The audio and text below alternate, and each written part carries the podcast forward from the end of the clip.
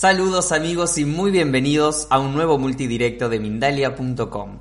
Como siempre, les doy mi bienvenida en nombre de todo el equipo de Mindalia. Hoy está con nosotros en este espacio Matías de Stefano. Nos viene a compartir la conferencia titulada Yo soy, el camino hacia la coherencia del ser. Matías tiene la capacidad de recordar todo lo que hizo en sus vidas pasadas. Él se considera un recordador. Así que vamos a en breve darle la bienvenida a nuestro invitado de hoy. Quiero recordarles antes que estamos retransmitiendo para todo el planeta a través de nuestra multiplataforma. Así que saludamos a la gente que nos ve por YouTube, por Facebook, por Twitter, por por Twitch, Periscope, Boundlife y más plataformas también.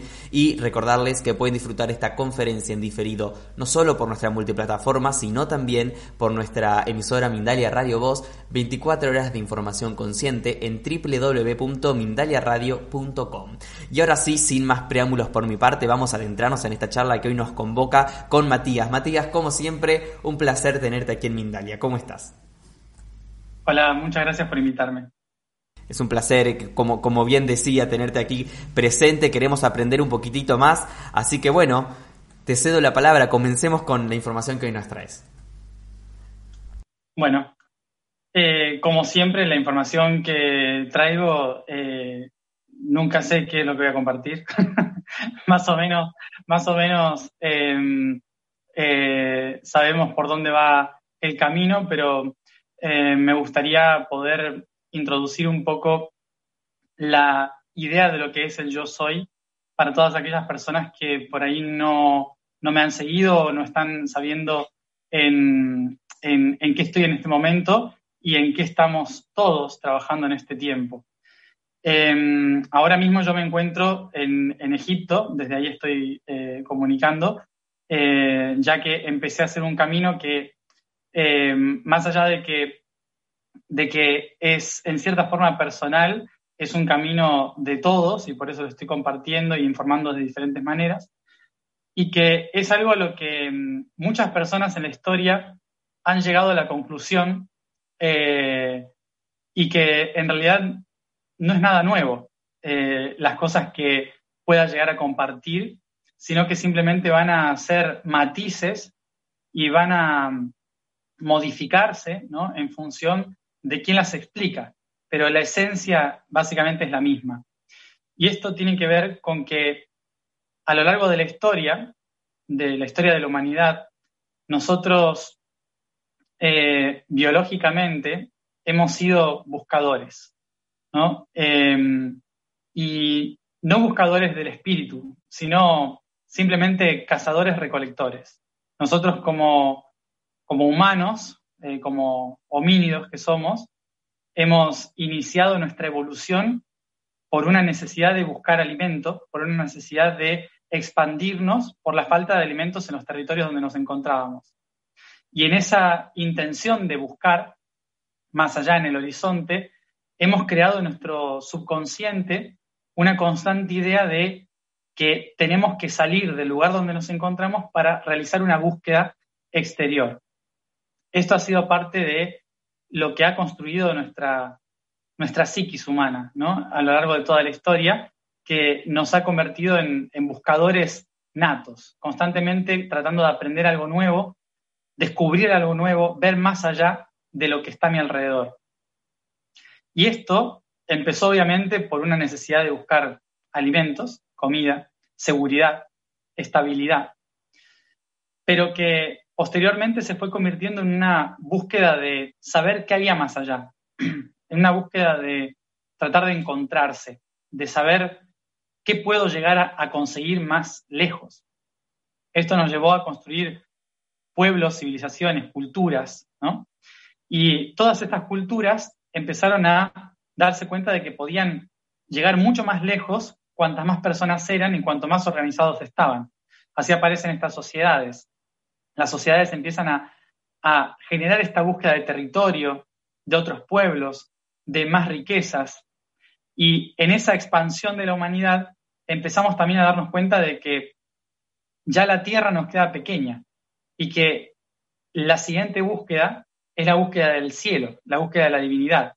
Entonces proyectamos hacia afuera, hacia arriba, a las estrellas, diciendo que allí es donde vamos, porque allí es donde venimos y por lo tanto se empiezan a crear las divinidades, se empiezan a crear las filosofías de vida, las religiones, las diferentes formas de entender el universo.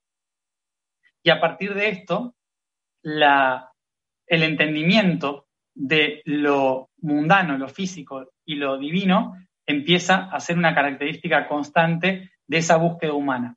Hasta el momento en que las respuestas del cielo nos quedan pequeñas, porque ya hemos explorado todo lo que había a nuestro alrededor, hemos explorado todo lo que, lo que existe en el exterior, y entonces los que antes eran religiosos o culturales pasan a ser filósofos, es decir, aquellos que buscan con amor el conocimiento, tratar de descubrir, de entender más de sí mismos.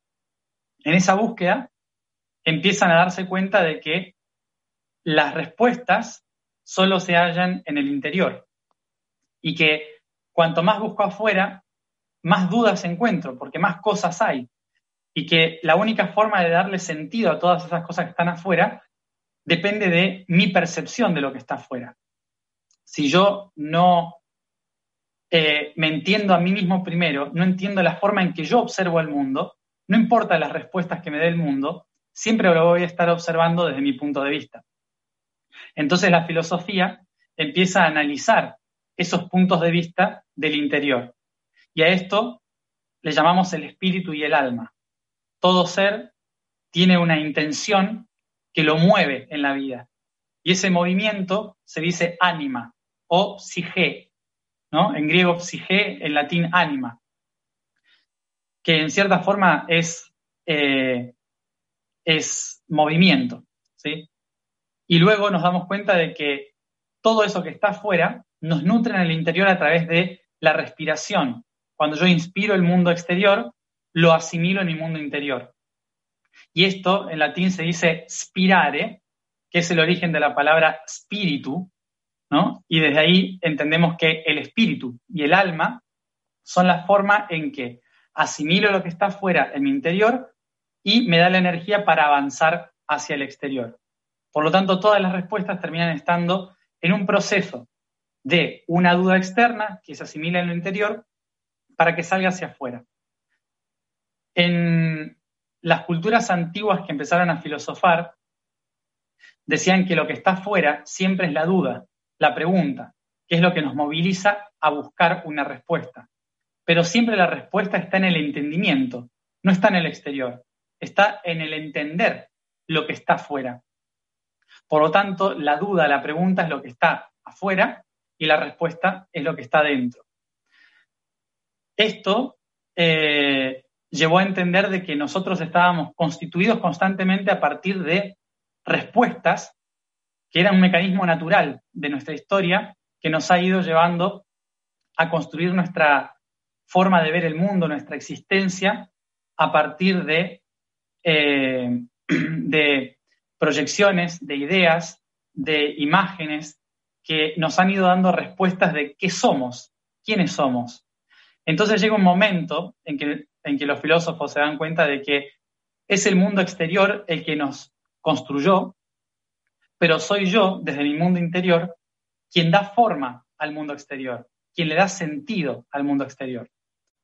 Por lo tanto, se empieza a hacer la pregunta, si lo de afuera es lo que me construye a mí, entonces, la pregunta no es qué está afuera, la pregunta es quién soy. Y cuando me hago la pregunta quién soy, solo hay una respuesta a eso, que es yo soy. Entonces empieza la búsqueda filosófica del concepto del yo soy. Y ahí estamos entrando en las corrientes religiosas, no religiosas en ese momento, sino como eh, filosóficas, de ideas, de metafísica, que trataban de explicar que en realidad todo lo que existe es parte de un sentido que conforma un único ser que se llama yo soy. Y a ese concepto del yo soy le hemos puesto diferentes nombres. Le hemos puesto divinidad del agua, divinidad del aire, divinidad de la tierra, del fuego. Y a todos ellos juntos los llamamos Dios. ¿Y quién es Dios? se preguntaban. Y Dios decía, yo soy el que soy porque yo soy el agua, yo soy la tierra, yo soy el fuego, yo soy el aire. Entonces, no había una respuesta certera a cuál es el sentido de las cosas. Porque lo único que le da sentido a las cosas es el yo soy. Es el concepto que ordena todo el caos externo en un sentido.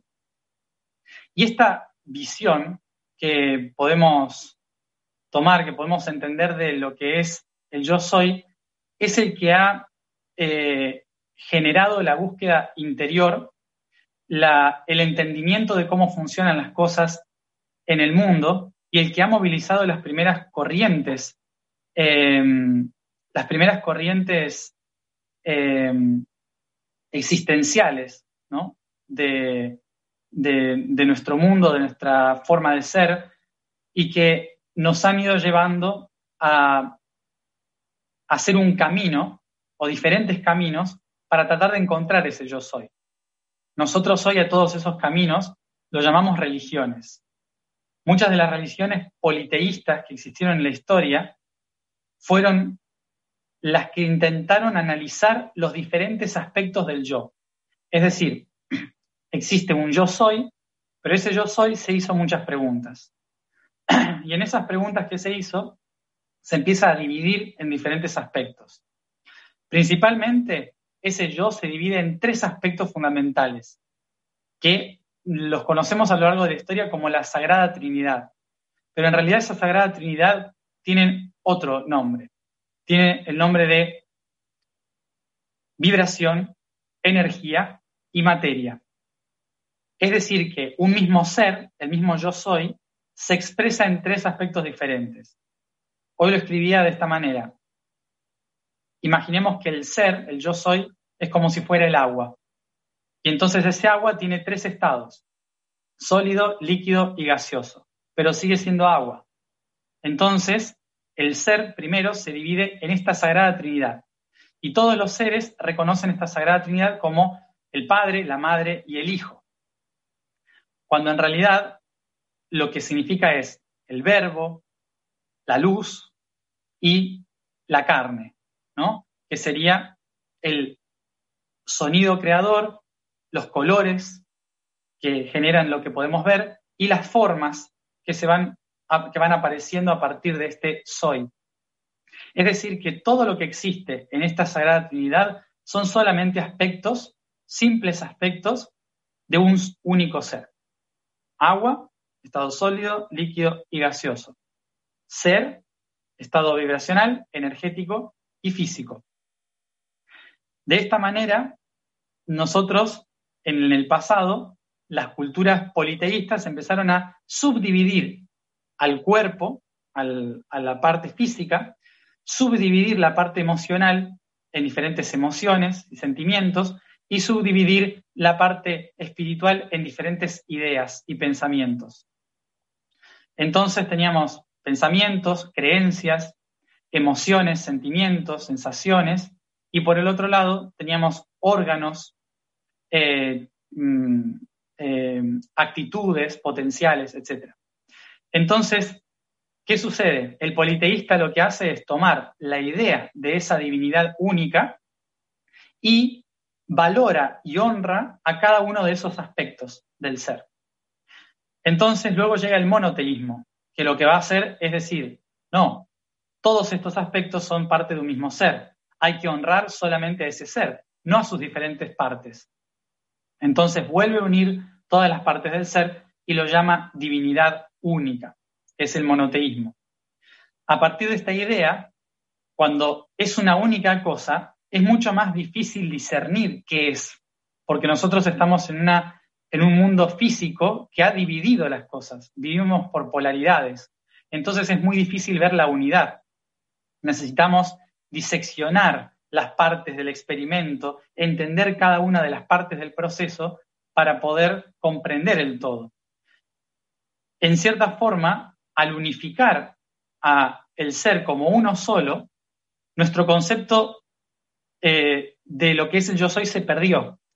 Se perdió la intención del proceso, se perdió la intención de el llegar a conocer la divinidad y simplemente entender que es divina, pero no se sabe por qué.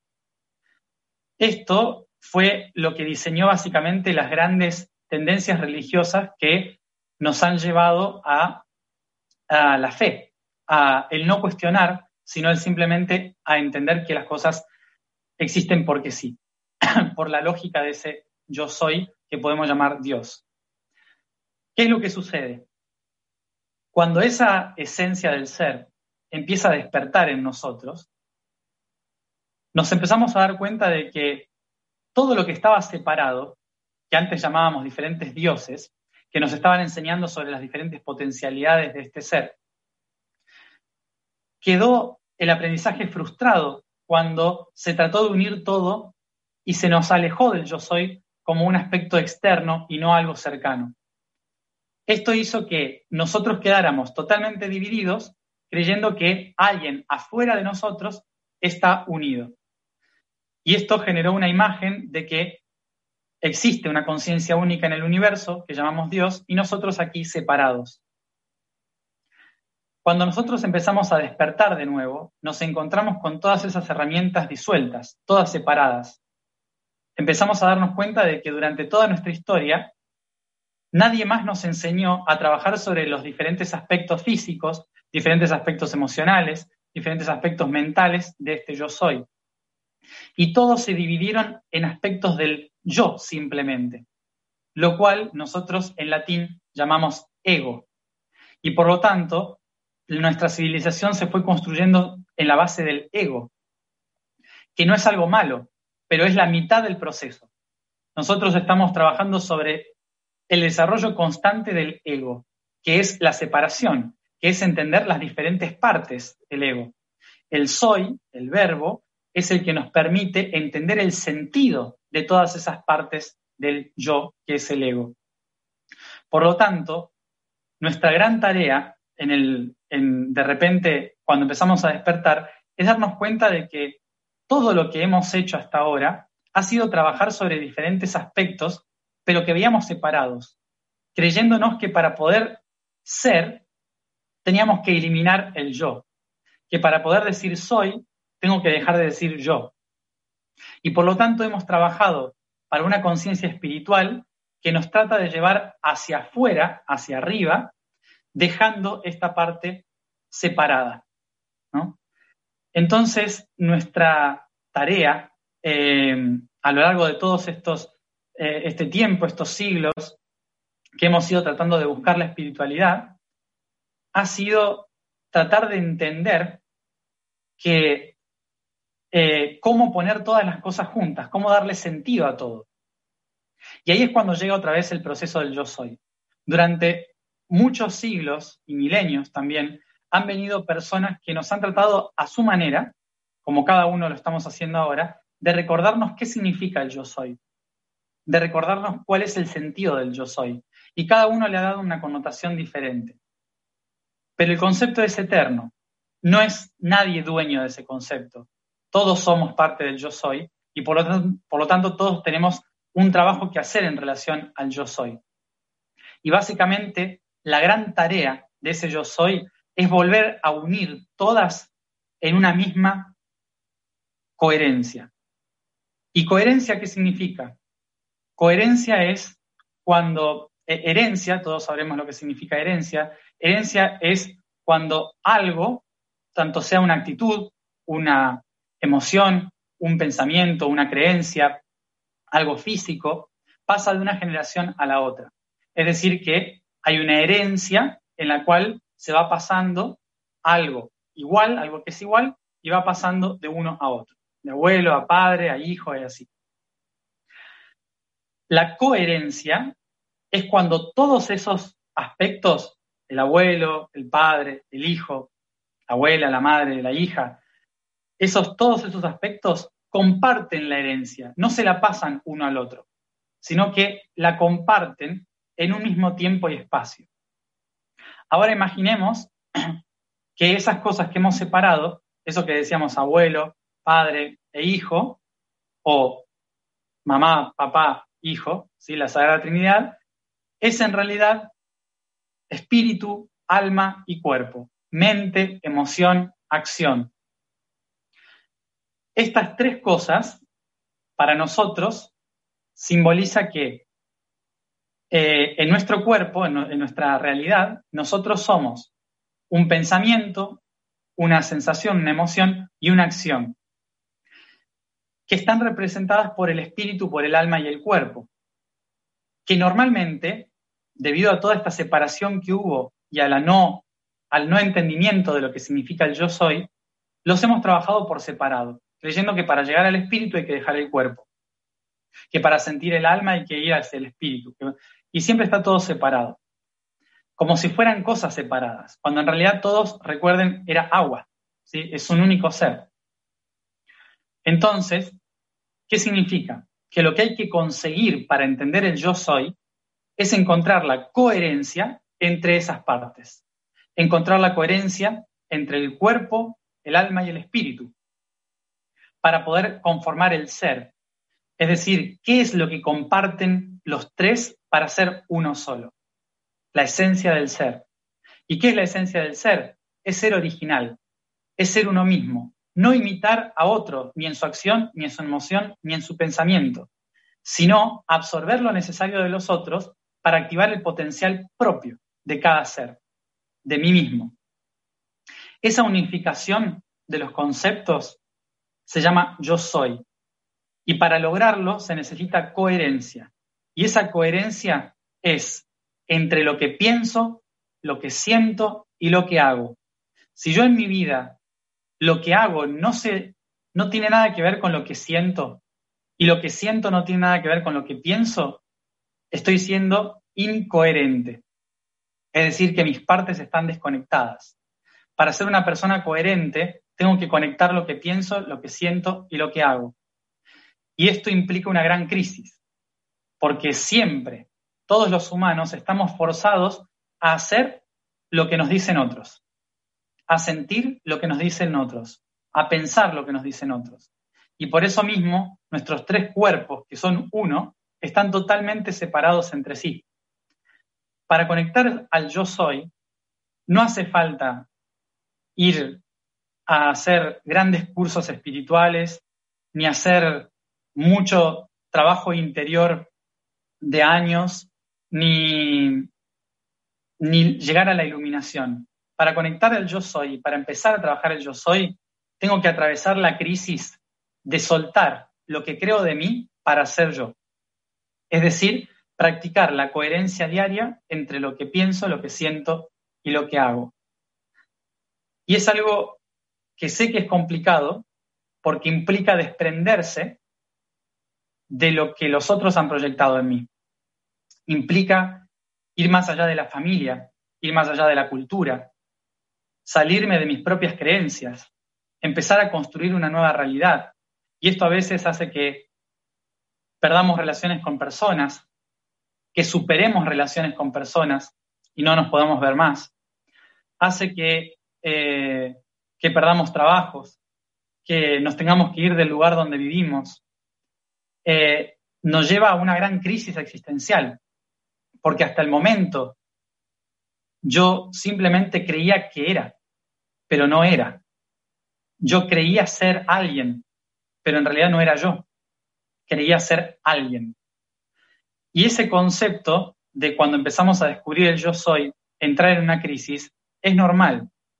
La iluminación no es un proceso de luces, colores y cosas bonitas. Es un proceso de transformación duro en el cual implica dejar de ser lo que creía para ser lo que soy.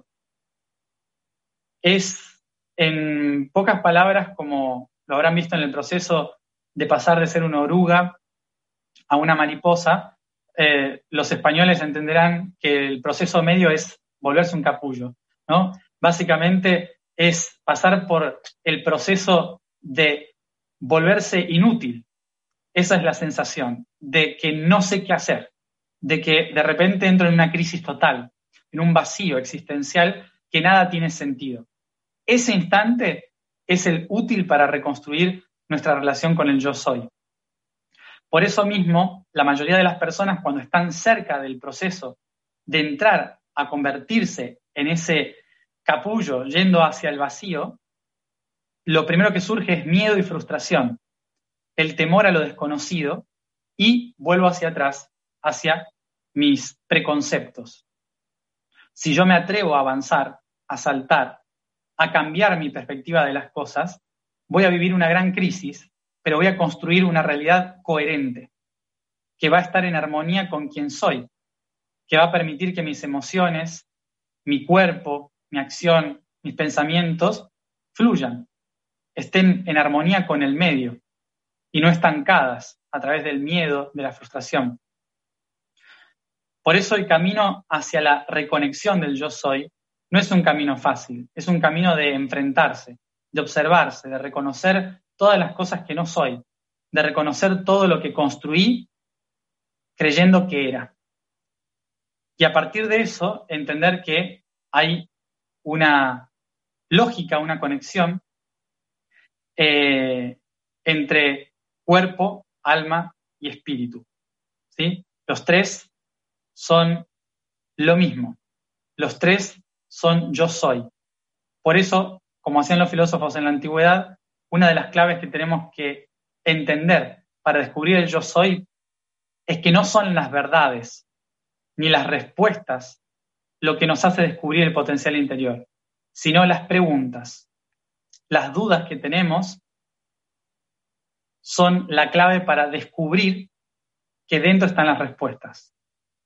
Por eso no busquemos tantas respuestas afuera, sino entendamos que están dentro. Y por eso, siempre los que estamos en el camino del yo soy, nunca vamos a dar respuestas concretas, sino que siempre vamos a dar respuestas globales, porque cada uno tiene su propio camino para llegar a la verdad, a su propio yo soy, que conecta al de todos. Excelente. Así que ese es el camino de la coherencia del yo soy. Excelente, Matías. Muchísimas gracias. Fue súper clara la exposición. Tengo muchas preguntas para hacerte. La gente nos ha dejado muchas preguntas en el chat. Así que vamos a ir en breve a eso. Antes de pasar a estas preguntas, amigos, quiero hacer un anuncio. Y es que eh, puedes ganar una consulta gratuita con Luz Arnau. Mindalia.com pone en marcha un nuevo sorteo y en esta ocasión para participar lo que debes hacer es realizar una donación a través del super chat durante nuestras emisiones en directo en nuestro canal de YouTube. Es decir, si estás viendo este directo ahora mismo por el canal de YouTube, puedes hacer una donación a través del super chat y automáticamente estás participando de este sorteo. Entre todos los participantes eh, se, se realizará el sorteo y se ganará como premio una consulta gratuita con la reconocida medium y clarividente Luz Arnau. El sorteo se va a realizar el 14 de septiembre durante el programa Vida Serena, en el que Luz está siendo invitada y está participando como invitada. Y eh, importante este dato, cuantas más veces participes, más chances tendrás. Así que amigos, ahí está el sorteo que se viene, todos estamos participando, ya hay mucha gente que se ha sumado y pronto, en pocos días, conoceremos quién es el afortunado en esta ocasión. Muy bien, estamos junto a Matías de Estefano. Matías ya dio una exposición increíble en el día de la fecha. La gente dejó todas sus dudas y vamos a tratar de resolver eh, cada una de ellas en el tiempo que tenemos. Matías nos escribe desde México José Campuzano, él le escribe a través de YouTube. Dice, el orden mundial económico está cambiando. En el caso de la espiritualidad, ¿cómo enfrentarla sin caer en dogmas religiosos? Eh, dice, se requiere una guía que dirija la espiritualidad. Bendiciones. Bueno, básicamente caer en una guía que dirija este despertar espiritual eh, sería básicamente seguir con el mismo sistema, ¿no?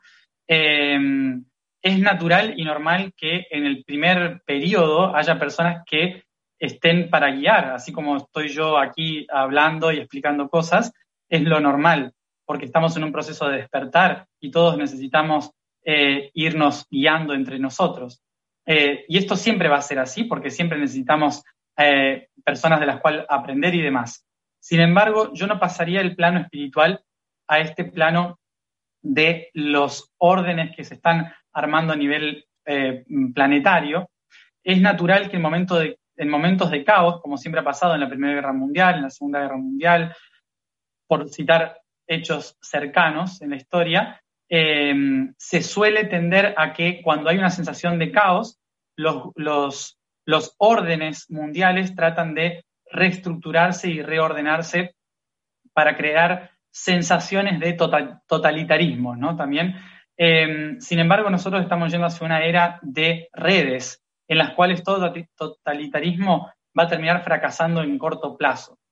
Eh, de esta manera, em, yo creo que eh, tanto el aspecto religioso como el aspecto económico y político van a ir fracasando en tanto traten de construir estructuras piramidales em, hacia futuro.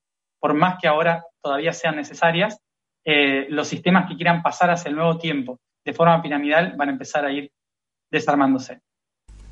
Excelente, Matías, muchas gracias por tu respuesta. Nos vamos a ir a Estados Unidos, nos escribe desde allí Luli Lobato Caballero, desde Facebook escribe esta pregunta, dice, ¿cómo podemos conectarnos sin lastimar a los demás? Conectarnos sin lastimar a los demás, cuando uno se empieza a conectar em, en coherencia, no tiene por qué lastimar a los otros. Em, porque en realidad uno se pone al servicio de los otros.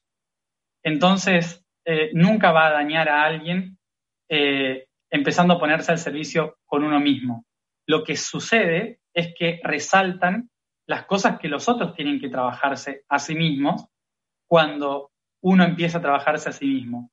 Porque las dependencias, los vínculos de dependencia que había, empiezan a romperse, a desintegrarse, y eso implica de que la otra persona tiene que empezar a sostener su propia energía, ya no depende de uno, Entonces, cuando sucede esto, lo único que puedo decir es, yo estoy aquí al servicio, pero no puedo estar aquí entregándote más de mi energía.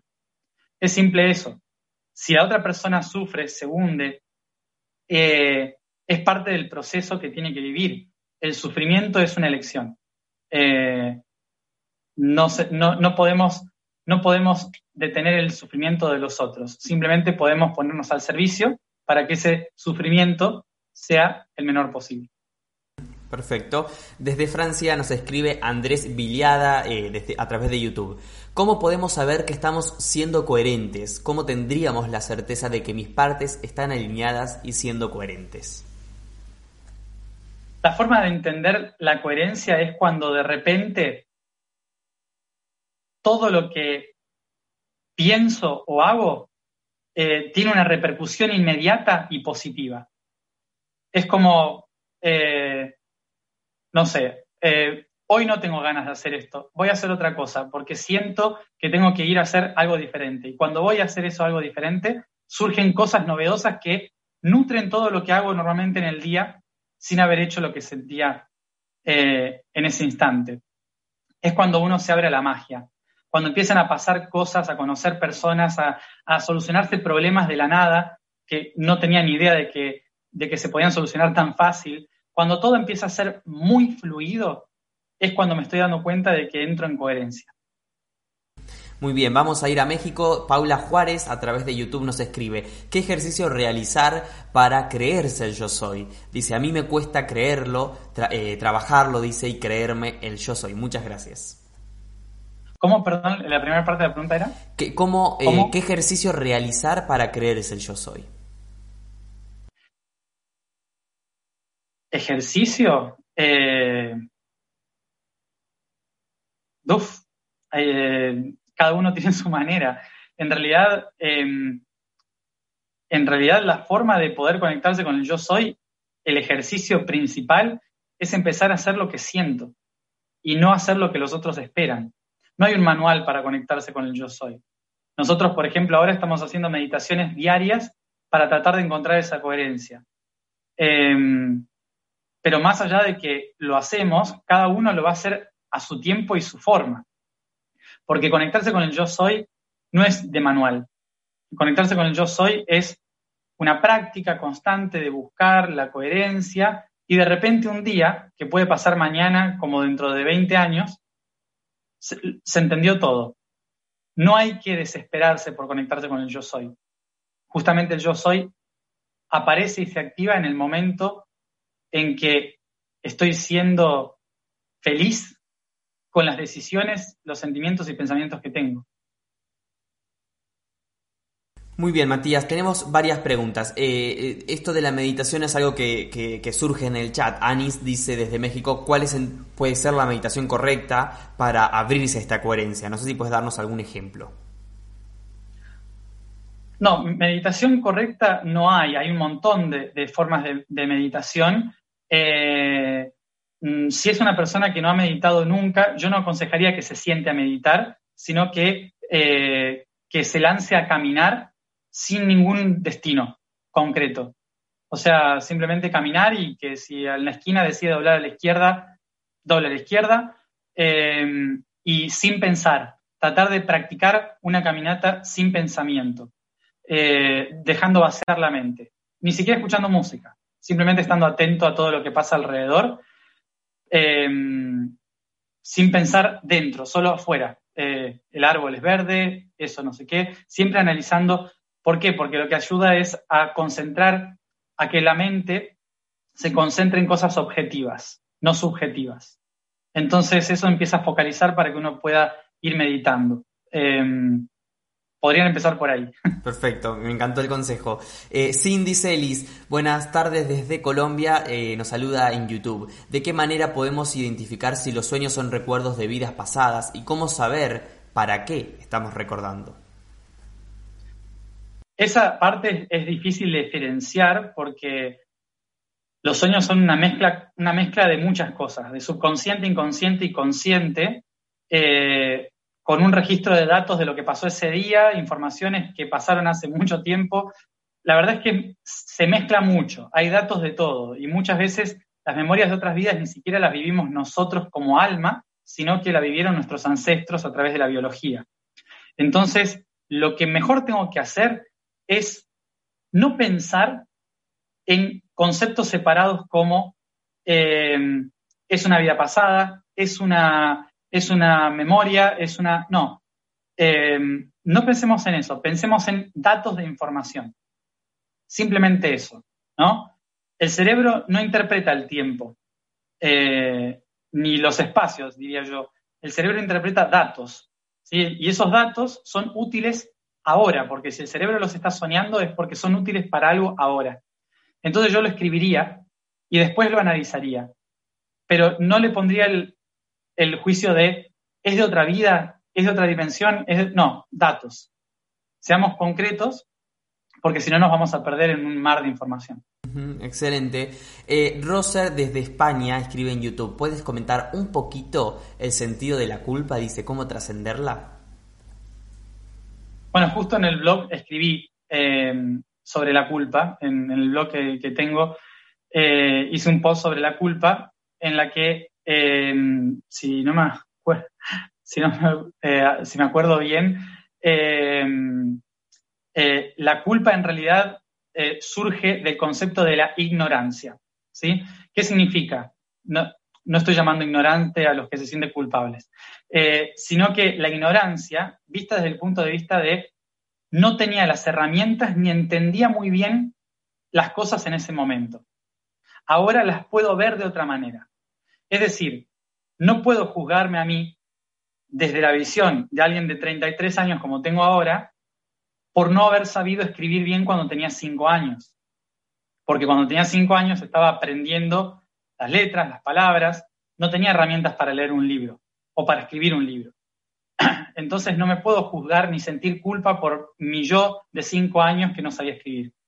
La culpa es eso, la culpa es algo que nos recuerda eh, ese instante de ignorancia. Entonces, las cosas que hacemos mal, que erramos o que los otros erran y nosotros sentimos culpa o los anunciamos como culpables, en realidad son percepciones de un momento en que no tengo las herramientas para entenderlo. Así que, ¿cómo supero la culpa? Aprendiendo, sabiendo que lo que pasó en ese momento fue porque era lo que sabía hacer. Ahora que lo sé hacer de otra manera, lo haré mejor. Excelente, muy bien. Eh, desde Facebook escribe Juliana Amezquita. Dice Matías, ¿qué nos puedes decir de la nueva alineación planetaria que está afectando a la humanidad? Bueno, si habla del 2020, eh, es, claramente un año mm, que, tiene como un impulso de llevarnos al replanteo de hacia dónde vamos como humanidad, ¿no? Em, creo que estos próximos años, hablando de hasta por lo menos el 2024, van a ser años en que necesitamos replantearnos muy bien las preguntas básicas de quiénes somos, a dónde vamos, de dónde venimos, por qué hacemos lo que hacemos. Em, alineación significa tratar de entender todas las cosas que estaban desordenadas y ponerlas en línea para darles coherencia. Así que básicamente en estos tiempos no me preocuparía tanto por ver si se resuelven los conflictos planetarios ni nada, sino que trataría de poner mi intención en hacerme estas preguntas, replantearme todo esto, para que cuando tenga las respuestas claras en mi interior pueda accionar coherentemente y ser útil en el proceso de despertar. Gerardo Calderón en YouTube, ¿cuántos siglos tarda una persona para reencarnar? Nos pregunta. No, puede ser en un segundo. La reencarnación es, puede ser un instante o puede ser muchísimo tiempo, milenios también. Eh, es muy relativo el tiempo en la cuarta dimensión. Es depende específicamente del peso álmico que tengas. Es decir, cuántas cosas te arrastren todavía a la materia y no te dejen avanzar. Y ahora sí nos vamos a Chile. Andrés Palma dice, ¿cómo elevamos nuestra frecuencia? Ah, bueno, eh, siempre suelo decir que son tres cosas fundamentales para elevar la vibración, más que la, frecuencia. Eh, para elevar la vibración, primero tengo que replantear qué es lo que estoy comiendo, cómo me estoy alimentando todos los días, porque cuanto más sutil me alimento, más sutil me vuelvo, más armónico, ¿sí? Entonces, plantearse qué es lo que comen. Y no voy a decir qué comer, porque cada persona sabrá cómo se tiene que utilizar. la siguiente es respirar mejor para que haya mejor circulación del oxígeno y por lo tanto em, mejor funcionamiento en todos los órganos. ¿Sí? Entonces, eh, esto armoniza el plano emocional y por lo tanto lo que hablábamos de frecuencia, la frecuencia es la cantidad de ondas que hace una vibración. Cuando yo estoy muy estresado o alterado, la frecuencia es muy alta, y cuando estoy demasiado deprimido, la frecuencia es muy baja. Entonces, para estar armónico en esa, en esa vibración, tengo que inspirar, exhalar armónicamente, concentrarme en la respiración, oxigenar bien. Y la otra es reírme más, reírme mucho. Aunque a veces cueste, ¿sí? Por, a lo mejor estoy pasando por un mal momento o lo que sea, tratar de mirar algo que me haga reír, eh, eso genera una reacción química en nuestro cuerpo que le dice a la energía que tiene que elevarse. Excelente, Matías, esta respuesta como para finalizar, porque no tenemos más tiempo, nos quedamos con estos tres últimos ítems claves que nos has brindado. Quiero saludar a la gente que nos vio desde tantos países, España, México, Argentina, Colombia, Perú, Estados Unidos, Uruguay, Chile, Canadá, Venezuela y seguro alguno más que me queda sin nombrar. Y agradecerte a ti, Matías, por compartir este espacio con nosotros. Muchas gracias a ustedes por permitirlo. Muy bien, seguro nos vemos pronto con Matías. Quedan preguntas, amigos, ya sé. Traten de, si pueden, dejarlas en los comentarios de, YouTube y, así Matías puede también ir viendo estas preguntas en las medidas de sus posibilidades. Gracias a todos por estar ahí, como siempre. Es un placer eh, que hagan estos directos más nutritivos. Para despedirme, quiero recordarles que Mindalia.com es una organización sin ánimos de lucro y pueden colaborar con nosotros de distintas maneras. Por ejemplo, dándole un me gusta a este contenido, siguiéndonos en nuestras redes sociales, compartiendo esta información, suscribiéndose a nuestro canal canal Mindalia Plus, más allá de Mindalia Televisión, así como también realizando una donación a través del enlace que figura en nuestra página web www.mindalia.com. De esta forma, amigos, están haciendo que la valiosa información que hoy Matías nos ha compartido le llegue a muchas más personas en todo el mundo y también se fomenten más charlas de este tipo con invitados como el de hoy. Gracias a todos por estar ahí. Nos encontramos en la próxima emisión de Mindalia en directo.